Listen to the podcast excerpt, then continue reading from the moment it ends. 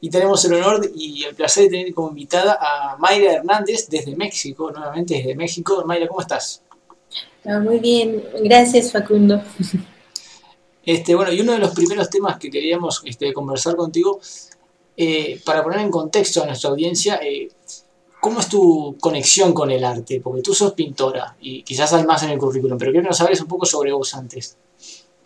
Eh, pues mi primer acercamiento hacia el arte fue como a los cinco años, porque como yo tengo una enfermedad que se llama dermatomiositis y mm, pues me salí de la escuela como a esa edad por un año y fue ahí cuando empecé a dibujar mucho, a pintar y creo que esa etapa fue primordial para lo que todos los años que siguieron posteriormente. Entonces, desde, muy chica y una, en una entrevista que estaba viendo, vos estabas haciendo eh, un trabajo para un videoclip, ¿no? Creo, este, antes justamente lo de Bangkok, que ahora voy a eso para poner en contexto porque es lo interesante. Este, sí. Y, y, contanos un poco eso, ¿cómo es el trabajo de un pintor, en este caso, eh, quizás empezando desde la corta edad, o cómo es cuando empezás a verlo más de lo profesional, quizás, y no solo un, como alguien puede decir que yo pinto por hobby o tal? Pues mira, yo en secundaria prepa pensaba en estudiar ingeniería o algo así relacionado a las matemáticas, etcétera. Eh, pero al final de cuentas terminé aplicando a universidades de arte y terminé estudiando en Reino Unido, en una escuela de, de arte que se llama Edinburgh College of Art, y ahí me especialicé. ¿Qué fue, lo que, ¿Qué fue lo que te hizo dar ese cambio de justamente las ciencias al arte? cuando por lo general pasa más como del arte a la ciencia. ¿Tú crees? ¿Tú crees que pasa de, más generalmente del arte a la ciencia? Y creo que es un fenómeno capaz un poco curioso, porque uno por lo general dice, bueno, las ciencias tienen capaz mejor salida laboral, oportunidades, pero tú justamente nos cuentas que te cambiaste de lo seguro, la opción segura, a algo más incierto y que justamente te fue muy bien en eso. Oye, ahora sí que eh, yo tenía como la habilidad en el arte, ¿no? Es, o sea, no, era, no era mala para todas estas eh, parte de las ciencias y matemáticas y sí, pero lo que es arte era muy buena, era buena. Y era lo que desde chiquita había como pensado, ¿no? Desde pequeña soñé con mi mejor amiga en ser eh, diseñadora o algo relacionado y incluso, o sea, después, eh, pues sí, seguí en contacto con mi mejor amiga y las dos aplicamos a, escuelas distintas, pero las dos terminamos eh, estudiando algo relacionado con el arte. Creo que tiene que ver con nuestra infancia también.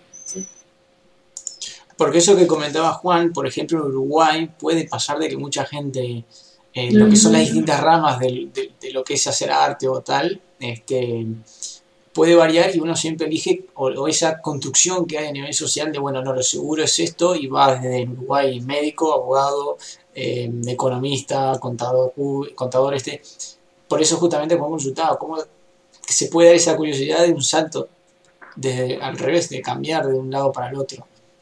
Y, entonces vos me dijiste que estudiaste en eh, la Universidad de ir al Reino Unido. Sí. ¿Y allá cómo es la cuestión de esa diferencia cultural de México eh, en lo que se refiere al arte con Reino Unido? O, con qué te encontraste dificultades o alguna esta anécdota? Pues sí, sí hay una diferencia cultural. Eh, no sé cómo será, pero en cuanto a también en cuanto a continentes, o sea, creo que los de acá somos como más amistosos y como dicen cálidos y así son, o sea, no son fríos tal cual, pero son súper como respetuosos y hay como una cierta distancia.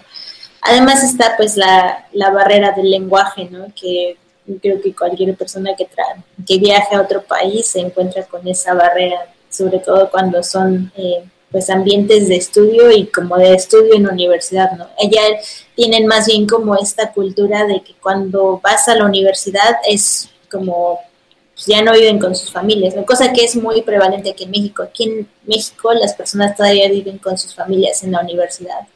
Y es difícil que para ellos o sea, que tomen el vuelo y que empiecen a vivir solos. Allá no, allá es como a los 18, 16, ya empiezan su vida independiente y es momento como de fiestas y de socializar. Es importante saber el lenguaje. Sí, igual que acá en Uruguay, la gente se suele independizar a los 18 años, 19. ¡Wow! No, pues está, yo creo que eso está bien. Sí, aquí, aquí no somos súper como muéganos con la familia, yo creo. Y eh, para poner en contexto, hay una, hay una película en Netflix, bueno, ahora no está en Netflix, al menos en Uruguay la sacaron, que se llama eh, Loving Vincent. Cuestión, casi como nuestras redes hicimos un poco de contexto de eso, es una película eh, que está hecha en, al 100% con cuadros, o sea, fueron pintores que pintaron esas escenas, a su vez de un apoyo este, digital, ¿verdad? Pero eh, estamos hablando de 65.000 cuadros y más de eh, aproximadamente creo que eran 180 pintores de todo el mundo, donde entre ellos está eh, Mayra, que fue la única latinoamericana, ¿no? Sí, sí, mm, sí. ¿Cómo, ¿Cómo, uno dice desde este lado del mundo, Latinoamérica, que siempre está como ahí, dice, bueno, llegué a hacer una película que tratara sobre Vincent Van Gogh, este Vincent Van Gogh, y totalmente pintada. ¿Cómo fue esa cuestión de llegar a eso, Maya? Eh, ¿Cómo fue la...? Claro, sí, yo sé, que, yo sé que es por una postulación, si no voy mal, que se hace, pero digo, ¿cómo, cómo fue eso cuando, bueno, eh, decidiste participar, después, este, cómo es, eh, ese, esa preparación también? Mm, pues mira, lo que el tipo de animación que yo estudié es animación artística, ¿no? Es el tipo de animación que se veía en el colegio donde estudié. Y, pero a la hora de volver a México, eh, pues la animación más predominante en este lado es eh, la digital, ¿no? Es, es como 3D mm, o más mm, motion graphics también. Y, yo no le sé tanto a eso, yo soy más como de manualidad y artística. Y pues al no ver como una, un camino visible, ¿no? Donde pudiera yo aplicar y decir, ah, pues de aquí soy, ¿no? Este es el, en esta empresa quedo bien y les aporto algo a ellos, ¿no? Sí me contrataron en un estudio, pero me estaban pagando y yo no sentía que les estuviera como dando lo suficiente, ¿no? Porque no era mi estilo, no, es, no era lo que yo trabajaba, que es digital. Entonces eh, decidí hacer mi propio camino en el mundo de la animación y contacté a una banda musical que se llama Triciclo Circus Band y tuve la fortuna de que ellos sí checan sus correos y sus mensajes. Entonces sí vieron mi, vieron mi mensaje de, sobre mi propuesta de un video musical y me dieron toda la libertad de la técnica, de escoger la canción. Y yo escogí la técnica de animación con óleos sobre vidrio. Y esa técnica es muy, muy parecida a lo que hicieron en Loving Vincent Así que por esas fechas fue cuando un amigo me mandó la convocatoria de Loving Vincent y yo como ya tenía este un fragmento de la canción animada que estaba haciendo con esta técnica parecida, eh, pues ya tenía el portafolio para enviar allá. Y fue eso lo que les mandé y eso lo que, sí, lo que me abrió la puerta para ahí empezar como las pruebas eh, para ver si me quedaría con ellos. Claro, justamente el otro día entrevistamos a una persona cercana al mundo del arte y nos comentó que justo las obras de Van Gogh son las más difíciles de replicar, de pintar. ¿Vos crees que eso es así? No, de hecho, de hecho las encuentro Ay, bueno, no sé, algunas sí, pero ya si me dices, hazte una noche estrellada, ya te la Claro, justamente una noche estrellada es lo que a todos se nos viene a la cabeza cuando pensamos en Van Gogh. Sí, si nos acaba de caer el relato de que era la más difícil de, de imitar. Hay unas que sí, o sea, hay unas que sí, o sea, luego me han pedido, hazme esta pintura de Van Gogh y y ya que me pongo a examinar, o sea, si la quiero hacer tal cual, sí tiene como muchos tracitos que para él son súper espontáneos, ¿no? Pero ya uno replicarlos tal cual es, ay, sí. Y además, pues sí, tiene como un estilo muy propio, ¿no? Van Gogh es como más intenso, así, a la hora de pintar. Jugando un, un, poco desde la, ignorancia por mi parte en el tema del arte, eh, te quería consultar, Mayra, Vos entonces mencionabas que te especificabas un poco en lo que era la animación, justamente, que te sirvió para este, el grupo musical y a su vez para llegar a lo que fue la película. Eh, pero si tuvieses que decir, bueno, me dedico a pintar esto, porque, ¿verdad? Eh, conozco, sé que hay gente bueno, que dice únicamente paisajismo o que hace solamente retratos o tal, eh, ¿cuál sería tu especificación? Mm, ay, digo, me gustaría entrar más en el mundo del paisaje. Me gustaría entrar en el mundo del paisaje, pero me colocan más en los retratos porque es lo que más hago. Me, encantan los retratos de perritos y de así, pues, gatos, de animales, pero soy retratista, así tal cual. Incluso cuando estaba allá les decía, ah, yo quiero pintar eh, paisajes y me decían, no, es que a ti, a ti se te dan los retratos y yo, eh, bueno. y justamente cuando eh, conseguís ese trabajo, ¿cómo es la experiencia de trabajar en un equipo multicultural tan grande? Que nos contabas que eras la única latinoamericana. Ah, es, es, es eh, digo, lo de ser la única latinoamericana fue un poco, eh, yo lo considero ligeramente trágico, porque de hecho había una cubana. Ah, no, sabía. Ajá, pero no, no pasó como, el, como la las pruebas que hicieron ah, claro, o sea, Estaba en la convocatoria, pero no entró en las 180 que, que estaban haciendo la película después. Claro, se puede ver esa, esa, esa, cuestión. Sí, entonces... no sé si estaba en la lista literal de los 180, pero sé que evidentemente Polonia creo que habían también. Em, que supongo que habían algunos también de las localidades que se hicieron las... Eh, eh, sobre todo europeos, sobre todo europeos, claro. Holandeses seguro, supongo, ¿no? Holandeses no, no, no había. Había de Reino Unido. Es curioso porque eh, Van Gogh es de Holanda, ¿no? Capaz que estoy tirando un triple y... Yo creo que tuvieron que haber holandeses, pero mm, no recuerdo que hubieran. pero bueno, te dijo, eh, te dijo, que estaba contestando, digo, lo de, claro, la... Sí, y vos justamente, Mayra, al ser la única persona de Latinoamérica, ¿cómo, ¿cómo ves el arte en Latinoamérica? ¿Ves que está más desarrollado en Europa y en otros países o cómo ves la escena? Ay, pues a, mi parecer, al menos, yo creo que tenemos como amplias posibilidades, o sea, que somos súper creativos, imaginativos, o sea, está como este ambiente también como folclórico y mágico, ¿no? Que creo que caracteriza mucho a las culturas de acá, no sé, hay mucha naturaleza y sí, o sea, tenemos muchos climas, o sea, climas tropicales, cosas que allá no hay, ¿no? Incluso por eso hay personas que viajando desde allá para acá, o sea, se quedan acá simplemente porque se sienten tan inspirados por todo lo que ven, o sea, por toda la riqueza de...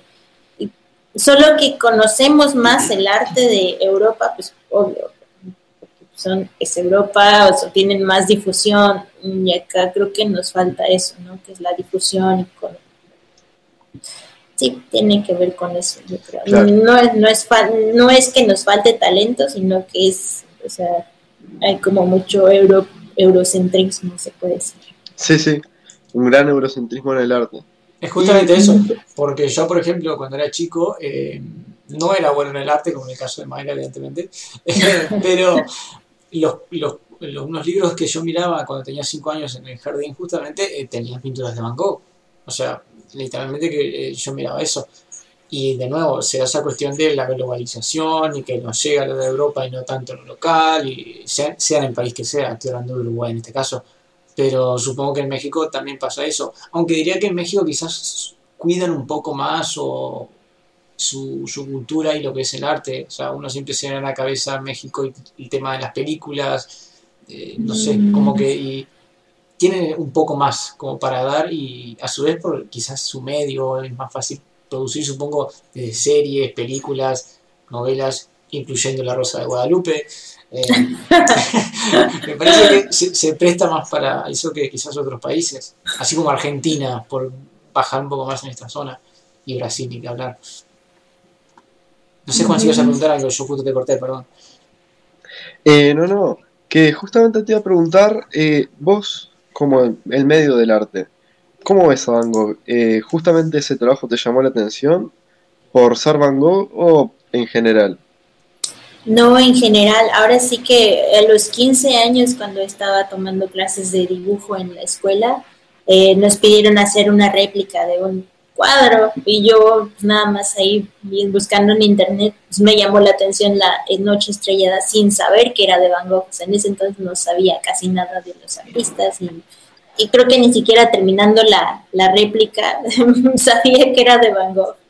Y fue hasta años después que ahora sí viajé a, a Holanda y ya me interesaba más, o sea, ya conocí un poco más de su, de su obra pero tuve la oportunidad de verla en físico y verla en físico es algo increíble porque él ocupaba muchísimo óleo, o sea, hay, hay algunas de sus pinturas también que, que tienen como, parecen esculturas tal cual, se, sí tienen tanto volumen y tanto, no sé, para mí fue fenomenal y y también la historia, ya después de, que, de trabajar en la película y ahora sí leer las cartas y todo eso, creo que es la historia de Vincent y sus pensamientos son lo que más me han movido a mí. Y justamente se, se tiene como esa idea de, bueno, Vincent Van Gogh, si no me falla mal la información, creo que al morir no había vendido pocos cuadros. Sí, algunas personas. Se habla mucho de, en el arte del, del, mito del artista torturado, de que para ser un gran artista tenés que, bueno, bueno, para ser un gran artista o filósofo o cualquiera de estas ramas, básicamente tenés que ser basureado toda tu vida, no vender nada. ¿Vos crees que es así? Que cuanto una sociedad más está en la miseria, digamos, más, mejor crea su arte? O bueno, el arte es algo que, se, que no va por ahí, se puede crear viviendo tanto en el primer mundo como cualquier lado? Uy, ahora sí que esa pregunta, yo creo que deja mucho para pensar, ¿no? Por ejemplo, tienes el otro aspecto, ¿no? Que es Andy Warhol y que él ahora sí que era más como dentro del consumismo y era, o sea, hacía réplicas, ¿no? las, los cuadros de la sopa Campbell's o de Marilyn Monroe, claro. que solo son este, y yo respeto a Andy Warhol, pero no es como que un estilo que yo dijera, uy, qué rico es. no pienso que sea además tenga demasiada riqueza. Perdonen a todos los seguidores de Andy Warhol. pero, pero tampoco creo que un artista tenga que ser como pobre para, ahora sí que, para que su arte sea bueno. Por ejemplo, tenemos a Picasso. Picasso sí fue... Eh, reconocido en vida y fue un genio en realidad. En, ahora sí que a, a, Vincent le tocó mala, mala suerte. Y te quería consultar un poco más en lo general en cuanto a lo laboral, la cuestión de, bueno, soy pintor y cómo es eso que de, las ofertas de trabajo o la demanda, que vos mencionabas que tuviste la suerte que esa banda eh, veía los mails, pero uno que se empieza a mandar o eh, yo hago esto, o, quizás por eh, recomendación llegan a uno, ¿Cómo, es esa, cómo te manejas en ese sentido? Ah, sí, eh, sí, por, muchas de esas personas han sido por conocidos, o sea, ah, pero lo importante es como salir y preguntar. Creo que a muchas personas les da miedo esa, esa, ese periodo, ¿no? Del salir y tratar de buscar algo, cuando no hay algo como muy sólido, muy tangible. Es, sí, es, es preguntar y hablar, ¿no? Mostrar tu trabajo, decir es que yo hago esto, tú no, no necesitas o no conoces de alguien que quiera una pintura, que requiere un mural, que requiere un trabajo artístico. Y pues sí, también ahora en, en estos días con, con, el Internet, al menos yo que soy animadora, eso me ha favorecido mucho porque siempre encuentro un proyecto, o sea, un, alguien que requiere animación y sí, me, ha, favorecido. un poco siguiendo lo que te venía contando, pues siempre le hago estas preguntas a los artistas porque me, parece un poco interesante ver qué tienen para decir. Eh, ¿Vos crees que justamente lo que hablamos de Picasso, bueno, capaz la fama arruina al artista o es algo que se puede separar? La fama arruina al artista, ¿cómo, cómo lo, cómo, en qué sentido? Quizás un poco eh, en lo que es esa, que en, muchos casos puede pasar de verdad de la conjuntiva de separar al artista de lo que es su vida, que quizás, a ver, eh, reitero, eh, o en en el caso de Picasso, capaz que se refiere a, a eso de, bueno, eh, soy, o, por ejemplo Vincent. que quizás alguien te diga, no, estaba loco y tal, y, y, no y juzgue uno su arte. Y pasan otras cosas, como uno podría decir, no sé si se refiere a esta pregunta de Juan, pero la vida de Michael Jackson y lo que era su, su arte. Yo creo que va por ahí la pregunta.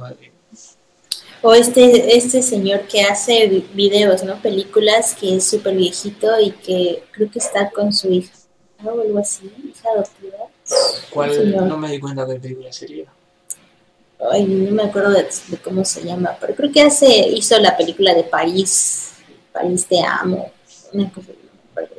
Bueno, sí, um, yo creo que puede ser separados. no, no, no estoy segura. Eh, ahora sí que viene, tendría que ver con eso de la cultura de cancelación. O sea, si, si, se, si puedes separar el trabajo de, de la vida del artista. O sea, si el artista ha hecho cosas malas en su vida, ¿es aceptable su trabajo?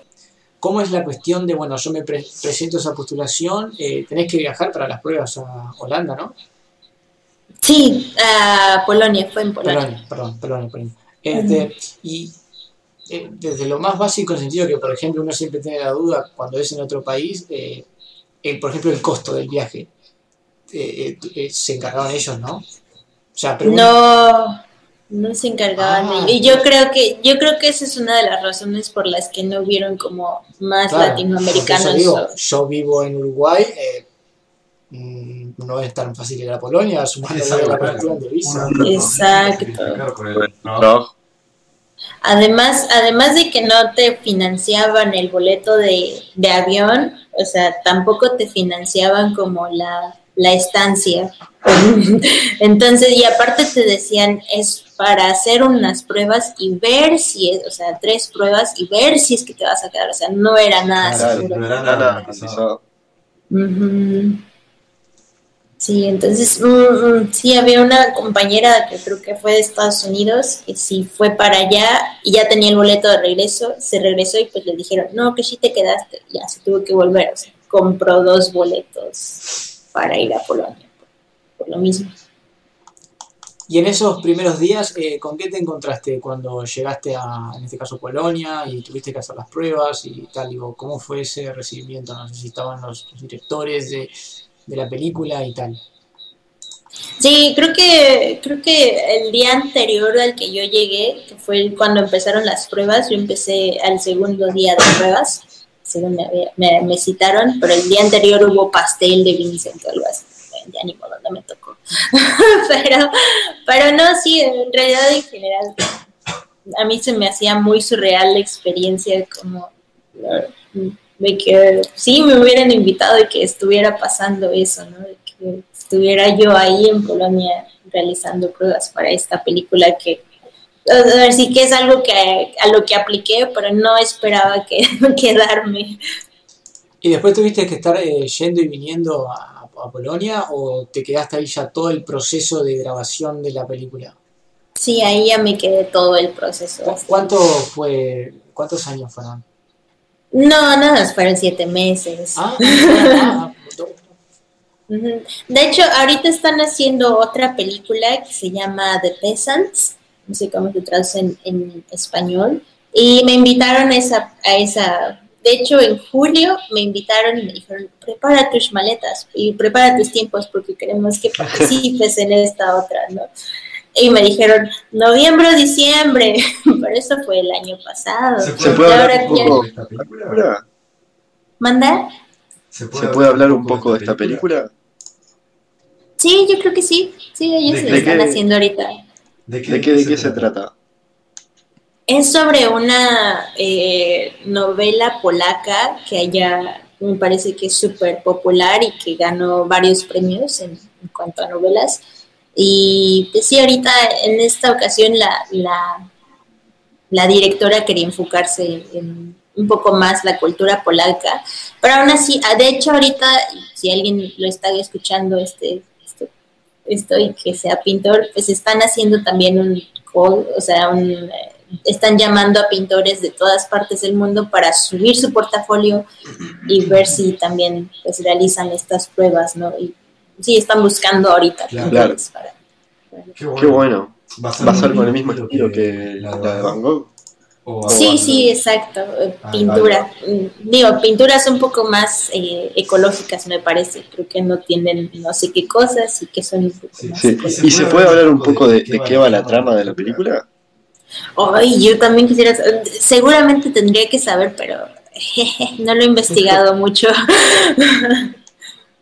y para ir cerrando, te quería consultar, ¿Qué recuerdos tenés de lo que fue ya como ir terminando eh, todo el proceso de grabación y lo que fue el estreno y decir, bueno, yo eh, participé, yo hice esto y que vos mencionabas en otras entrevistas, que cada eh, pintor decía, bueno, yo hice esta parte, me acuerdo de esto, em, y después lo que salía en Netflix, ¿cómo, ¿cuál es tu reflexión acerca de eso? sobre qué partes hice yo de la película todo el proceso de grabación y, digamos, lo que te queda en, bueno, haber trabajado en este proyecto tan importante.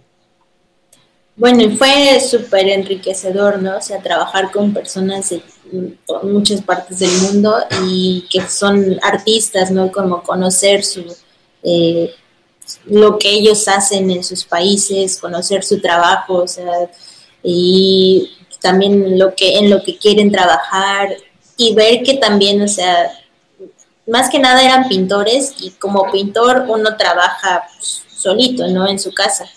Eh, pero ahora sí que, ajá, pero, pero en esta ocasión pues fue como una colaboración.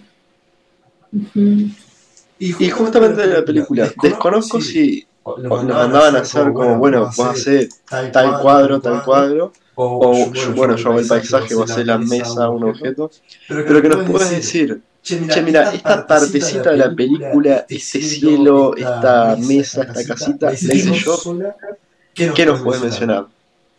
No, de hecho trabajábamos más bien como por cortes, o sea, cada escena tenía varios cortes y entonces eh, había un supervisor que trataba de ver que todo estuviera como mm, que tuviéramos más o menos la misma técnica, cosa que no, quizá viene a, tu, a, lo que dicen ustedes, ¿no? De que las obras de Vincent son difíciles de replicar, porque incluso aunque nosotros tratábamos de hacer la misma técnica, o sea, cada, se veía, si la ves con claridad, se ve las diferentes como las diferencias, sí, las diferencias que hay entre lo que hizo cada pintor.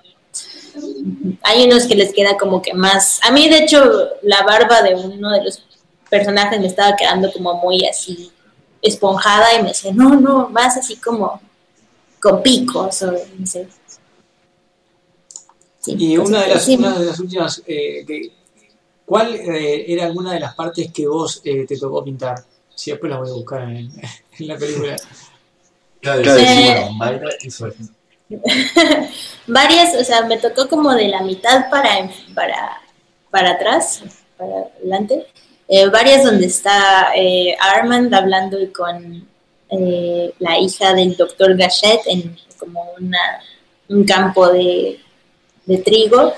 Y una del final que ahora sí que es, creo que de, la que más, de las que más me gustó, donde está Armand hablando con su papá, que era el cartero eh, y están hablando y con la noche estrellada de fondo y esa es una de las de las están sentados eh, no sé si en, un, una mesa o ya es cuando le, le, cuenta de, lo, de todo el, viaje no sí sí exactamente es en, es en esa. Yo hice como un close up de ellos y es una sí, sí creo que es una de las escenas finales prácticamente sí. Por eso me acuerdo pero bueno eh, la verdad que digo, loquísimo, para mí me generaba mucha ilusión esta entrevista porque es la primera vez que entrevistamos a alguien eh, que haya salido en Netflix. Tal cual.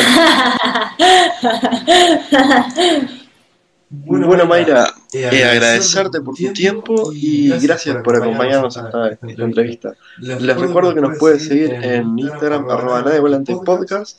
Y para los que estén desde Spotify, vayan a vernos en YouTube y los que estén en YouTube vayan a escucharnos en Spotify. ¿Y dónde pueden encontrarte en Mayra, en alguna red social? Si tenés de forma, público. La que tengo, pero no he usado en mucho tiempo, es la de Facebook y me parece que se llama May Hernández Art and Animation o May Hernández Art and Animation. Aún tiene mucho que no la, no la Bueno, ahora vamos a tener que reactivarla con la ola de fans que te van a llegar masivamente.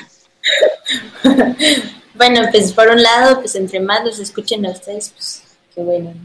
¿no? Lujo. Ahí, para que yo estoy con el micrófono apagado. Ahí estoy de este lado. Ahí ya no los escucho. Ahí. Bueno, este, Mayra, Bueno, muchas este, gracias. Mayra, muchas gracias. De nuevo, este, y bueno,